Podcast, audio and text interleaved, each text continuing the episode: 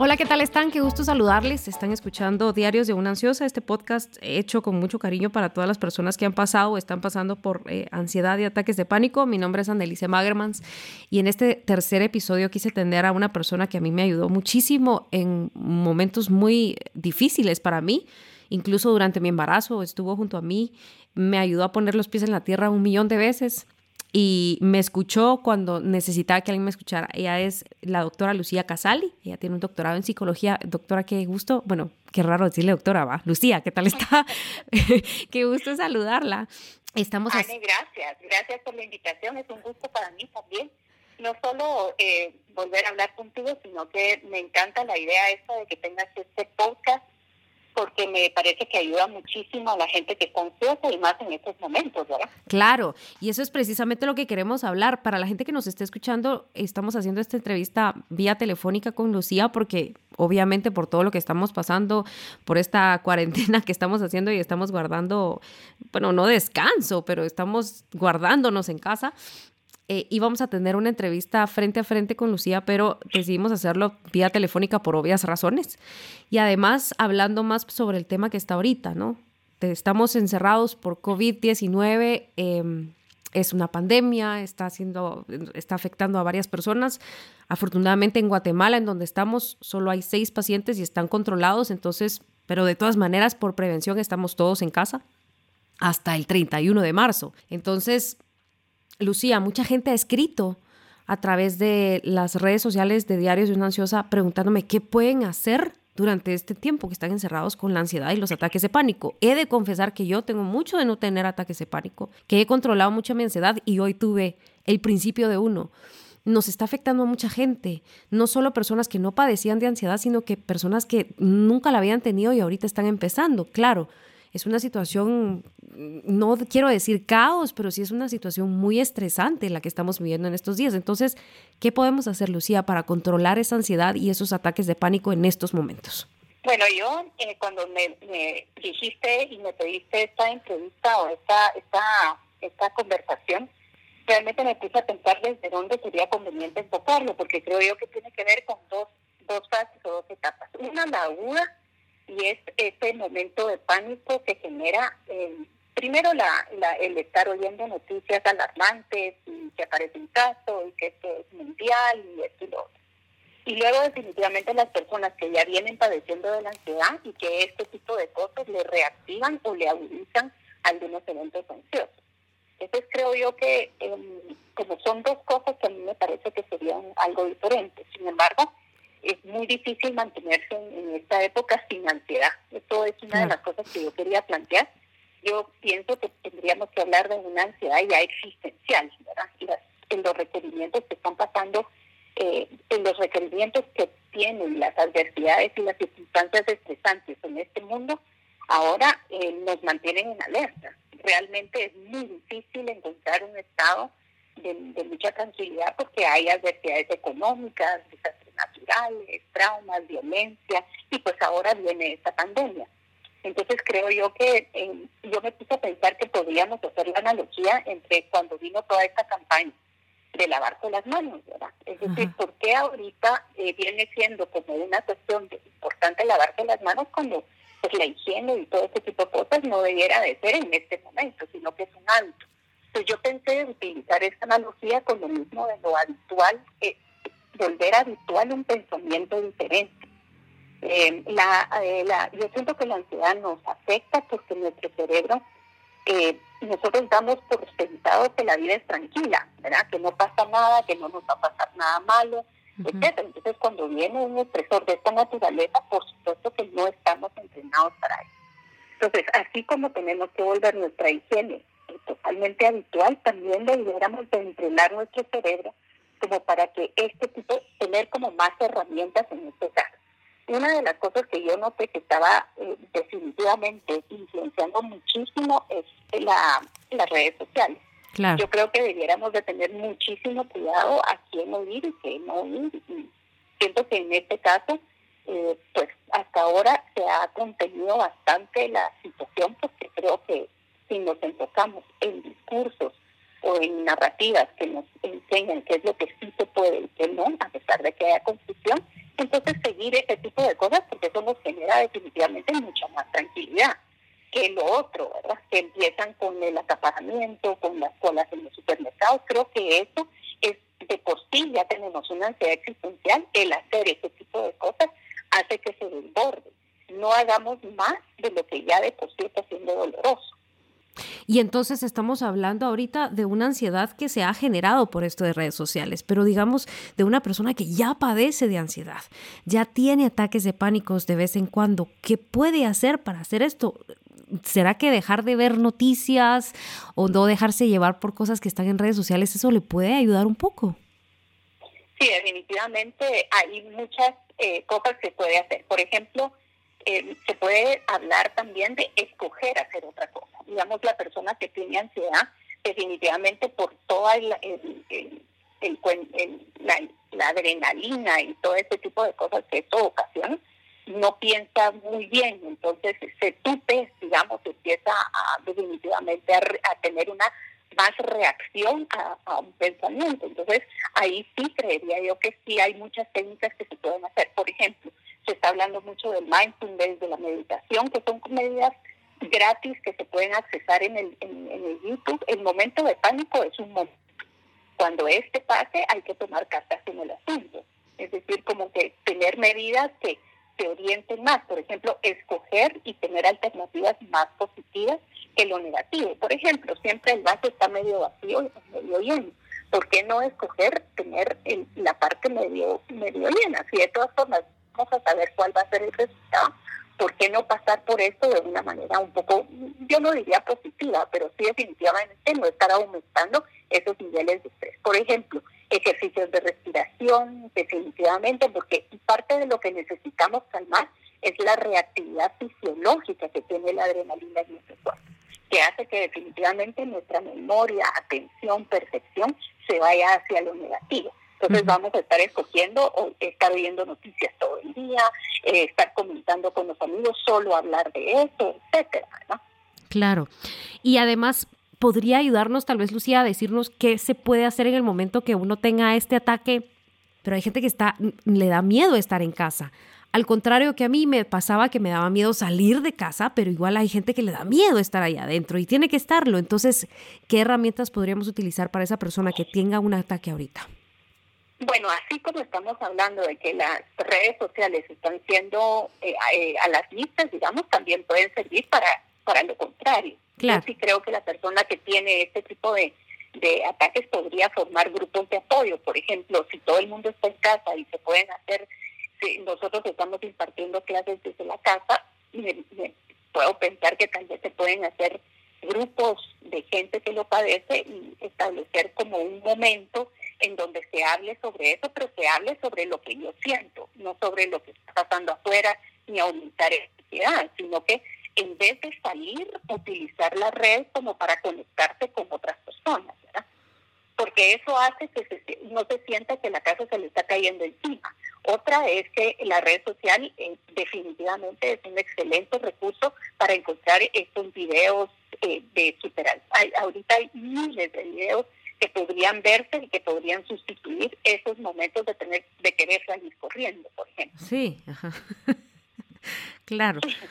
Puede uno apoyarse entonces en las redes, pero eh, viendo como que el lado más cómico, por así decirlo, apoyándonos con memes, apoyando con videos eh, motivacionales, haciendo un poquito más esta estadía menos... Em, estresante, por así decirlo, dejar a un lado como ese morbo o ese masoquismo de seguir viendo las cosas y seguir viendo las noticias a toda hora y ver el lado malo, sino que buscar como que un lado bueno. Eso podría ser lo que me está diciendo, Lucía.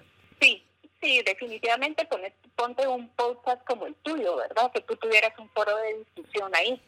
Definitivamente esto, esto nosotros hemos visto clínicamente que las personas están apoyando mucho en estos foros de discusión Digamos, una persona como tú que pasaste por esto, que ya sabes qué es lo que ayuda o lo que no ayuda, eh, creo que podría liberar uno y creo que es un buen acceso para que estas personas pues hablen sobre eso, pero desde el, desde el pensámoslo, ¿verdad? Que no se mire, eso es otra cosa, ¿verdad? Que yo creo, eh, recién acabo de dar un curso sobre resiliencia y definitivamente una de las conclusiones del curso fue que la adversidad se ve como algo malo eh, y negativo completamente, ¿verdad? Cuando yo lo que creo es que este tipo de cosas definitivamente o este tipo de circunstancias tiene que sacar lo mejor de nosotros.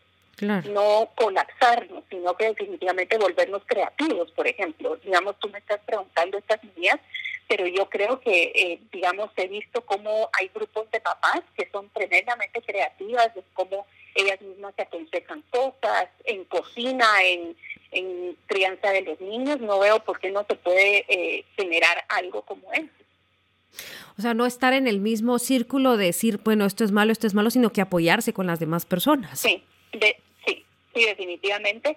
Es más tomar una actitud de acción y cambio, ¿verdad? No sentirse, no desde el punto de vista de que todo lo que está pasando me está abrumando y se está cayendo encima mío, sino que tener como esa sensación que a pesar que la sensación se tiene que se está cayendo el mundo, pero eh, como que tomar acción sobre eso.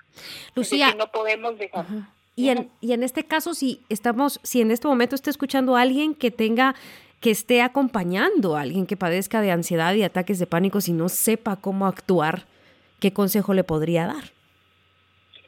Bueno, algo que es muy típico del ataque de pánico, bueno, uno es la respiración. Definitivamente creo que la persona, por tener este, esta sensación de que algo está pasando malo, generalmente lo asocian a dos cosas. Una, que algo que se van a morir, por ejemplo, físicamente, porque por la presión que ejerce sobre el pecho o la presión, la, la tensión muscular que hay en el pecho, hace que la persona crea que le está dando un ataque cardíaco y se está muriendo.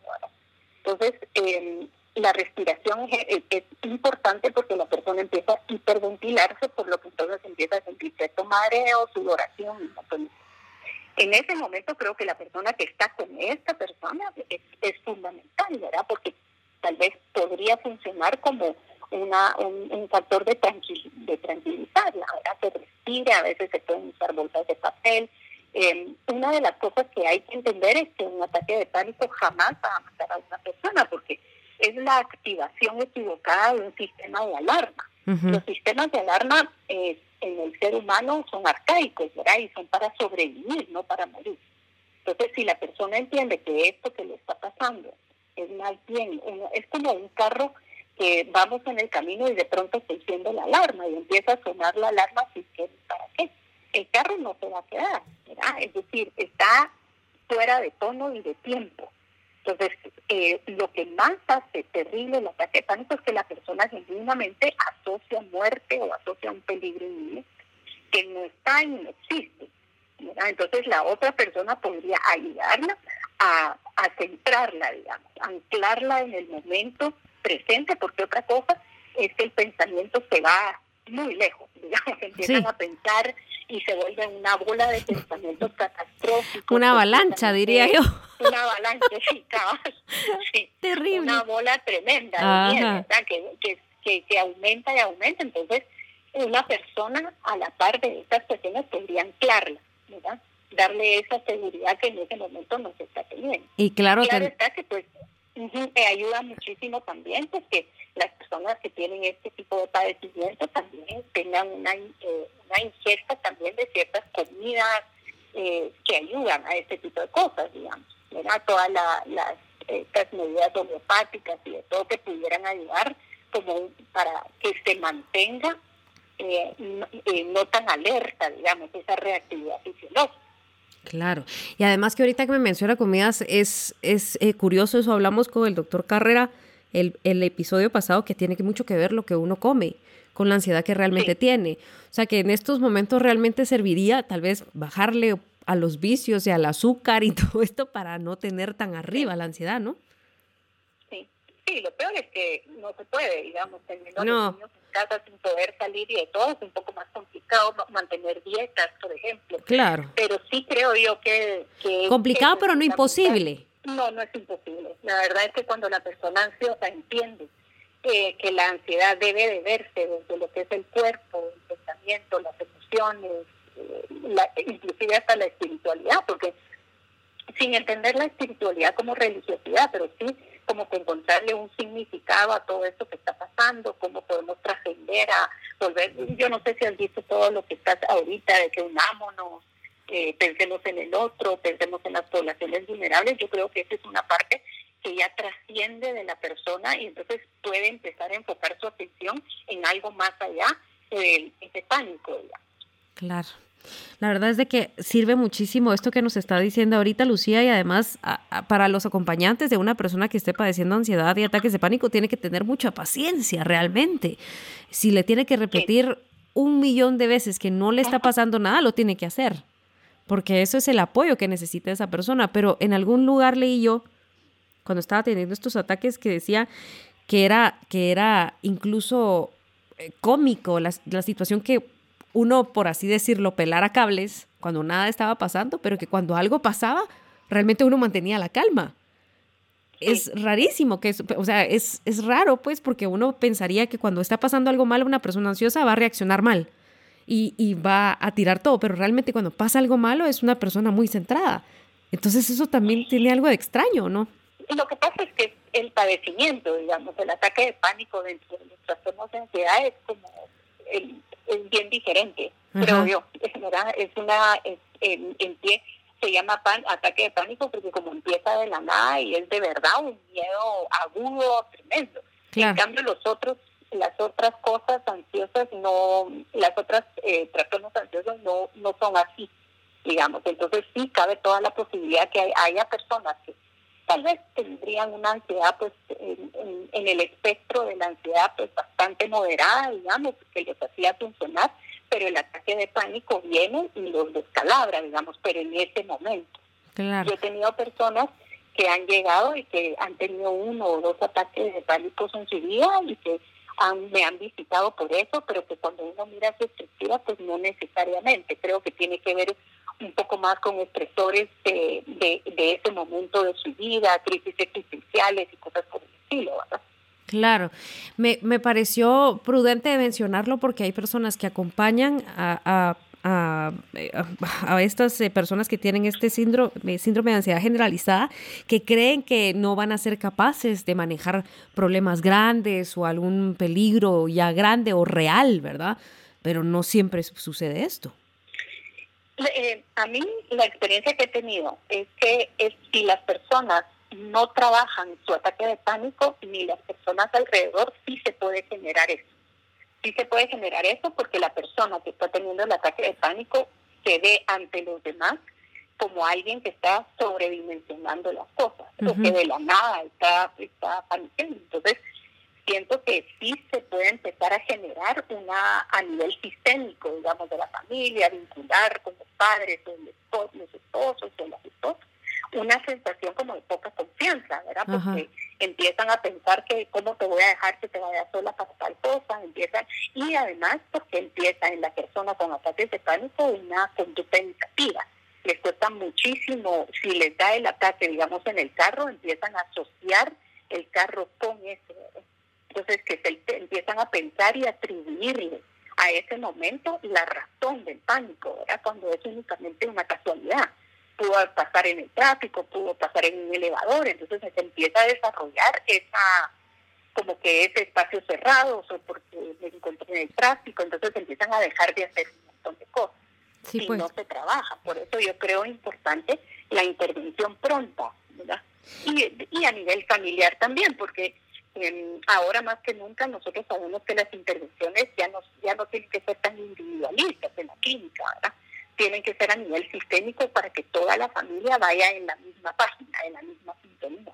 Muchísimas gracias, doctora, realmente por atender esta llamada, porque sí es, es muy importante que hablemos de esto y más ahorita por lo que estamos pasando de estar eh, en casa encerrados y la ansiedad está brotando no solo en la gente que ya lo padecía, sino que en gente nueva por todo lo que está sucediendo. una cosa, Dani, fíjate que eh, hablando de los recursos de estar en casa, así como han surgido muchos medios hablando eh, amarillistas, digamos, o muchos eh, de información de esa naturaleza también, no sé si te has dado cuenta que ha surgido una comunidad enorme por que visites museos de forma virtual, bibliotecas virtuales que han, han abierto durante un mes gratis todo este tipo de cosas. Entonces, ah, eh, es otra vez ver el encierro de una manera diferente, ¿verdad? Como que como una oportunidad de tu crecimiento personal, por ejemplo. Y además que también si una persona padece no solo de ansiedad, sino de depresión o algo, estar encerrado le puede causar algo eh, pues se haría bien como que, aunque no vaya a salir, arréglese, ¿verdad? Que se arregle, que levante ese ánimo de esa manera, porque realmente hay que, hay que acoplarse y hay que adecuarse a lo que está sucediendo. O sea, hay que ser un poquito más flexible ante los cambios, ¿verdad?